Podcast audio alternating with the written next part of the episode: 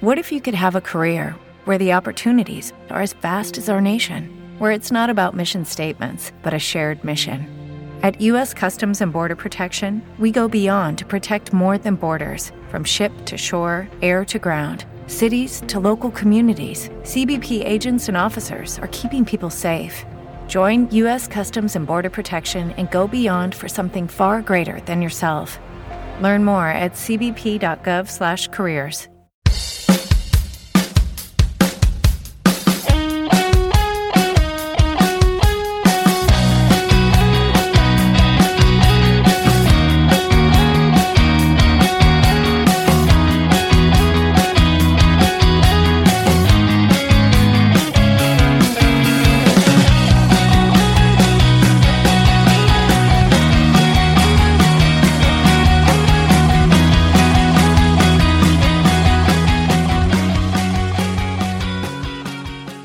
Hola, ¿qué tal? Estamos aquí en el sofá a la cocina, ¿no?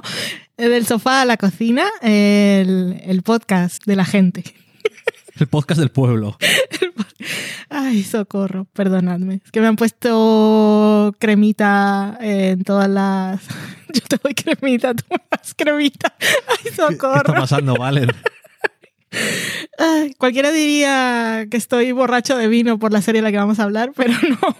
Me ha dado, me ha dado la hora tonta. Que me han puesto cremitas de esas con olores y sensaciones porque tengo, eso también suena un poco raro, em, que me duelen las cervicales y todos los alrededores. También puede ser porque he pesado con el Fitness Plus, pero yo creo que es porque dormí mala noche, no estoy segura. Anyway, estoy un, estoy un poco así. Eh, yo, yo, esta persona que estoy hablando, soy Valen. Eh, hola Dani, ¿qué tal? Esta persona que estoy hablando soy de Dani. Bienvenido a este fucking mes, que es este podcast. Eh, mira que llevamos años, 12 temporadas, más de 50 programas esta temporada, casi 400 episodios en total y no hay forma de que haga una presentación en condiciones. No. No hay manera. Iba a decir, lo intento, pero tampoco es verdad. Así que, siendo honestos, vamos a hablar hoy de una serie de Apple TV Plus. Em, por si tenéis la suscripción activa en estos momentos en el que estáis escuchando este podcast y días después de que yo lo haya grabado, porque está ahora en emisión Ted Lasso, la serie estrella de la plataforma, que está en su tercera temporada, que dicen algunos que es la última, Ujú. pues no está confirmado oficialmente y Tiene toda la pinta. los rumores son que es la última temporada de Ted Lasso. Mm. Entonces que igual siguen con otros personajes, pero ya no se puede llamar Ted Lasso. Pero entonces por eso no han confirmado que es la última o no, pero bueno. Anyway, Apple TV Plus, eh, serie de la que vamos a hablar hoy es Gotas de Dios, se llama en español, I don't know, Drops of God. Es una serie... es japonesa y francesa, know, pero los personajes sí. Está basada en un manga. Eh, Dani estaba viendo ahora en la wiki y dice que no tiene nada que ver el manga con la Está serie. inspirado. Está inspirado en. Pero así, a grandes rasgos, eh, ¿de, qué, ¿de qué va? ¿De qué va este Drops of God? Pues mm, se ha muerto un señor que es un señor francés, así como el gurú de la enología mundial, que ha escrito muchas guías de famosas de vino y tiene un gran imperio y una colección eh, astronómica y iba a decir milenaria, pero es milenaria, no, es millonaria, de, de una colección de, de vinos. Este señor se muere en Tokio, que es donde estaba viviendo, y entonces a la lectura del testamento va su hija con la que ya no tenía ningún tipo de relación, que debe tener veintitantos, Ujú. Eh, que vive en Francia, es francesa, y cuando ella va allí a la lectura del testamento, pues se encuentra que hay otro joven, eh, un joven japonés a su lado. El señor testamentario empieza a leer y entonces lo que dice, un poco como... El señor testa- testamentario, Sí, creo que... así se llama. Yo creo que es, pero No, ahora mismo se llama así. Vale, perfecto. En un poco así como el... el Es un spoiler. No he dicho quién se ha muerto. Bueno, lo voy a pitar. vale. Eh, entonces el señor testamentario lee las órdenes, las últimas voluntades de la persona fallecida y lo que dice es que mm, su hija y este otro joven, pues tienen que... Que es, que es su aprendiz. Su, es su hijo, como dicen en, en la sinopsis, algo así como su hijo simbólico, ¿no? Su hijo honorario. ¿Honorífico? Honorífico, bueno, algo así. Em, tienen que competir por lo que van a ganar ahí. Creo que es la gran colección de vinos que está valorada en 148 millones que tiene este sello. Y su casa. Y eh, la competición en ese momento lo que le sacan es una copa de vino que tienen que catar a ciegas. Solo la prueban una vez y se tienen que citar ahí un mes después y tienen que decir qué vino es. Y esto, ya sabéis, en las grandes catas es eh, bodega, año y esas cosas, solo con haberlo probado una vez. Y esa es la primera prueba. Esa es la primera prueba. Y la gracia de todo esto es que el joven japonés, que era su aprendiz, pues era su aprendiz. y su hija, pues eh, no había probado el vino en toda su vida adulta. El vino no, ningún tipo de vino no bebe alcohol. Entonces para ella probar esa, ese, ese sorbo de vino y después volver en un mes, pues era un poco, ¿y ahora yo qué hago? Y entonces, pues eso. Eh, no sé, básicamente es lo que ocurre. Y entonces es el, el viaje de ella de aprender para luego volver y, y eso. Y nos cuentan sus vidas y las vidas de este señor y el pasado. Entonces, para mí, em, me pasa una cosa extraña con esta serie. Yo la siento, es como el confort que nunca he sentido, pero creo que es el estilo de eh, las pelis estas mm, nórdicas y alemanas que ponen los sábados por la tarde. Ujú. Que es una historia así como muy tranquila y una aventura, una chica que llega a un pueblo, tiene que pasar cosas, tiene, tiene aventuras. Austriacas. Austriacas, sí, sí, estas cosas que ponen en la 1 los domingos. Exactamente. Y es eso. Es como veo yo al personaje de, de la joven protagonista francesa en los primeros episodios, que conoce a gente y tiene que aprender cosas y su vida cambia y ese tipo de cosas. Y, y eso. Y ahí se descubren cosas y pasan cosas. A mí no me parece súper emocionante, pero me parece muy confort. no lo sé. No engancha locamente, No. pero se ve tranquilamente. I don't know.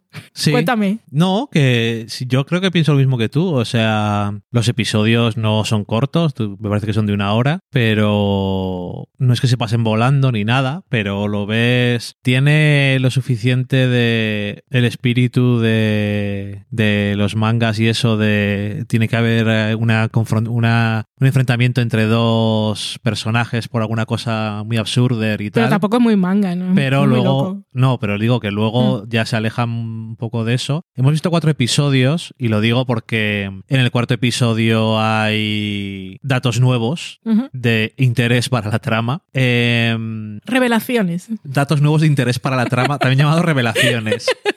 Que, que bien están, ¿no? Que para dar un poco más de contexto a, a la serie y eso. Y, y no sé, es una serie que por un lado dices, me puede a mí me parece interesante las cosas del vino y eso, de que no, no se me da bien el encontrar los sabores y los olores y todo eso, pero me parece un mundo interesante.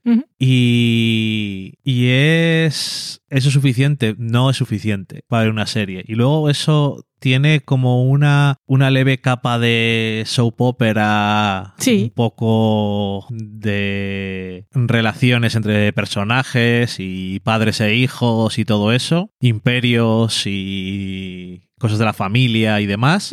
Eh, pero por alguna razón me gusta verla. no sé. Es que no tiene nada de malo, en realidad. No es una serie que tenga. que digas, "Esco- esto claramente tiene ciertos problemas de X o tal. Visualmente se ve y ya está. No te llama mucho la atención, pero lo que más me llama la atención es lo realista que es eh, el tema de los idiomas, que es una cosa que no hacen nunca en ningún lado, y es que la gente habla su idioma y algunos a lo mejor hablan inglés y se pueden entender entre ellos, pero ya está. Y, y no sé, que me parece curioso, pero que los personajes esos son... Es que no sé cómo explicarlo. Quizás el tercer episodio es un poco el que me pareció más entretenido porque era es el episodio un episodio en el que está eh, la protagonista eh, en Japón y tiene que descubrir cosas y está en un restaurante y todo eso es como más entretenido Sí, sí, una misión.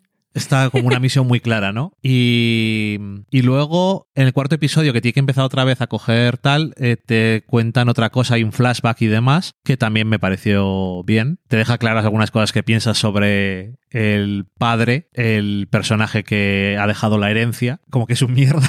Es, es, es el vivo ejemplo de un mierda. Eso es. Y. Representación gráfica. Y no sé. Eh, es que me, me parece una serie muy complicada de tanto de recomendar como de hablar de ella, porque todavía no consigo eh, entender muy bien qué es lo que me ha hecho ver cuatro episodios, que podía haber no haberles visto. Y porque dije, vamos a poner el primero por ver, y luego puse otro, y luego les hemos visto los otros dos según han salido. Y no sé, yo creo que sí que veré más. A ver si no se va. Claro, igual veo un episodio y digo, esto ya se les ha ido de las manos o lo que sea, o ya no me interesa, pero por ahora me está llamando la atención lo suficiente. Creo que me pasa un poco como a ti, que también me parece como que es muy. mm, No es como muy genial en ningún sentido, pero no es. Tampoco llega a ser mediocre en ningún sentido. Es como una versión muy competente de sea lo que sea que es esto. y no sé exactamente qué es lo que es. Y también eh, cosas que parece que van a ser al principio la base de toda la serie no lo son. No sé, eh, se reinventa lo suficiente como para que no te aburras de la trama. Es eso como un vino que se bebe fácil. Sí, No se es, bebe no es súper complejo, que al primer sorbo te echa un poco para atrás como que es esto, ni que cada em, nuevo sorbo, si lo maridas con algo, te cambia los sabores. Es, es lo que es desde el principio, Pero- pero, es agradable. Pero si a veces si te lo tomas con cosas distintas, eh, quiere decir, cada episodio ha sido completamente diferente. Eh, la idea que tenía el episodio Sí, pero el tono, El tono ritmo y el eso sí. universo en el que se mueve, convenciones del género. Es muy constante, sí. Sí. eso es muy constante. Pero digo que yo creo que la clave es esa, que cada episodio ha sido muy diferente. Porque el primer episodio es muy. es muy distinto a los demás. Y cada uno de ellos ha sido como con una idea muy diferente de lo que tenían que hacer los personajes. Entonces, yo creo que con eso no me ha aburrido. Si continúa haciendo eso, van a ser solamente ocho. He visto la mitad, pues digo, igual, a ver cómo acaba. Pero no sé. Me ha gustado que los dos personajes, aunque parece que inclina la balanza hacia ella. Totalmente. eh, De él sabemos bastante poco. pero parece que todavía puede tener oportunidad de darnos más de ahí. Igual es que tampoco tiene tanto que contarnos, pero ya veremos. No lo sé. Es una recomendación rara, Sí. porque la recomiendo que si de repente un día no sabéis qué ver, os pongáis el primer episodio a ver qué os parece. Y si decís, ah, pues no está mal, pues ya tenéis más para ver. Sí, es algo así. No es una recomendación loca. Y si no, y si decís, no, pues no me ha terminado de llamar, pues no la veáis. no, no os puedo decir, ah, luego en el cuarto mejor. No, no, no, No. no es de eso. No, Pero si os medio Ni- llama la atención la cosa de los vinos, puede estar bien. ni tampoco es el tagline que tiene Apple para pro- promocionarla, que es Let the competition begin. No, No, no, tampoco es eso. tampoco es eso. Porque podía haber sido muy, muy anime y muy loca en ese sentido de competición y competición y entrenamiento para ser mejor y la rivalidad y todo eso. Pero está mucho más la emoción enterrada. Ahí. No sé. Cosa muy rara. Pues ahí está Drops of God, Gotas de Dios o de Vino, eh, serie de Apple TV Plus, recomendación tal que así, nos gusta pero no locamente y bueno, para que sepáis que está ahí por si os la encontráis y os apetece verla y con eso nos despedimos por hoy. Adiós. Adiós.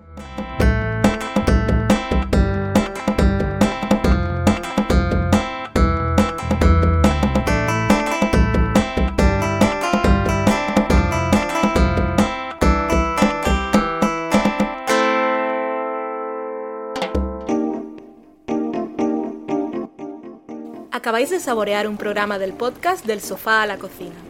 Para prepararlo hemos usado los siguientes ingredientes. Un Dani, una Valen y una licencia Creative Commons, reconocimiento no comercial compartir igual. Cuando tenemos los ingredientes, los picamos muy finos, los dejamos pochando en una sartén y cuando estén caramelizados, los mezclamos con la licencia Creative Commons, que, cuidado, no admite uso comercial de la obra original ni derivadas, que se tienen que distribuir con la misma licencia que la original, siempre citando a los creadores. Después de 10 minutos, condimentamos la mezcla con iTunes, iBooks, Twitter y un poco de Facebook. Si no encontráis las adecuadas en el mercado, buscad el nombre del blog. A continuación, introducimos en el horno y, después de 30 minutos, lo servimos aderezado con música distribuida con licencia Creative Commons a través de Jamendo.